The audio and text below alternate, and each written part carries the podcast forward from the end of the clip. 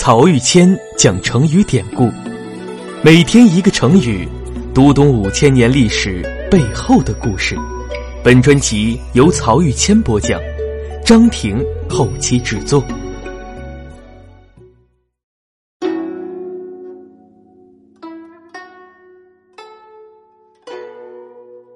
在犬牙交错那一讲中，我跟大家介绍了刘邦的功臣政策。今天，我们就来聊聊最让刘邦纠结不清的一个功臣韩信的命运。韩信呀，堪称一代战神，可以说，如果没有他百战百胜、攻无不克的战绩、萧何的战略保障能力、张良的运筹帷幄本领，都无法发挥作用。而刘邦也不可能彻底战胜项羽，夺得天下。毕竟，不管后方怎么稳固，谋略怎么神妙，还得在战场上真刀真枪战胜对手才行。韩信对刘邦的作用，就好像萧何讲的那样：要想和项羽争衡天下，就非重用韩信不可。所以呢，刘邦对韩信应该是真心喜爱的。韩信对刘邦呢？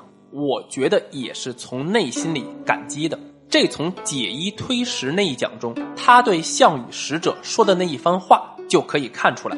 后来谋士蒯通劝他反叛刘邦，他是这么说的：“汉王遇我甚厚，载我以其车，役我以其衣，饲我以其食。吾闻之，乘人之车者，载人之患；一人之衣者，怀人之忧；食人之食者。”死人之事，吾其可以向力备义乎？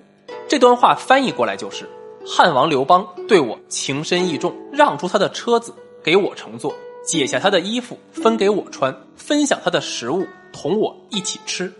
我听说乘坐了别人的车子，就要和人家一起分担祸患；穿了别人的衣服，就要想着去解除人家的忧虑；而吃了人家的食物呢，就要为人家的事业。尽忠效命。现在我怎么能为了自己的利益而背弃道义呢？读了这番话，是不是一股君子死知己的游侠情怀跃然纸上？可问题是啊，韩信同时又有着非常自私算计的一面。我们可以说，他既是坦荡荡的君子，也是长戚戚的小人。韩信的自私算计体现在哪些方面呢？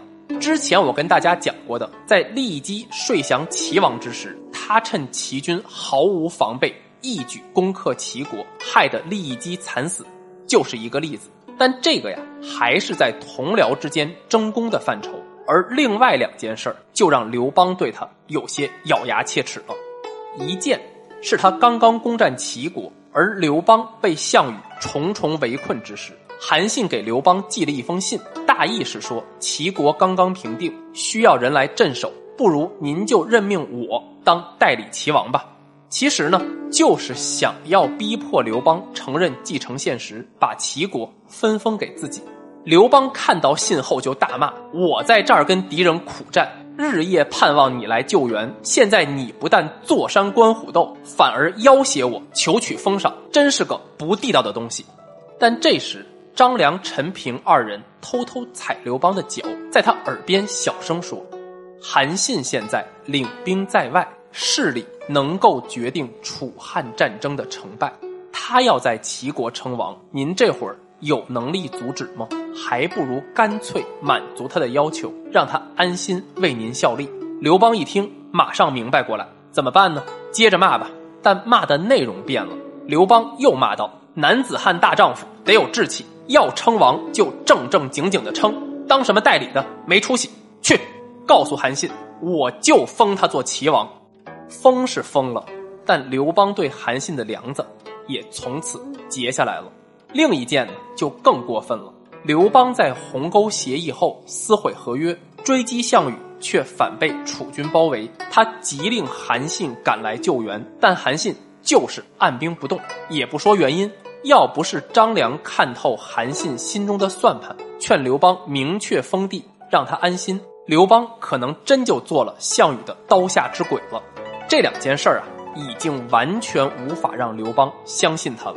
等到天下刚一平定，刘邦马上把韩信改封到实力相对弱小的楚国，而且就在第二年，为了彻底解除韩信的威胁，他在陈平的谋划之下，假意到位于楚国边界的云梦去巡游，等韩信前来见驾之时，出其不备，将他一举擒获，押解回长安，废掉王号，改封淮阴侯。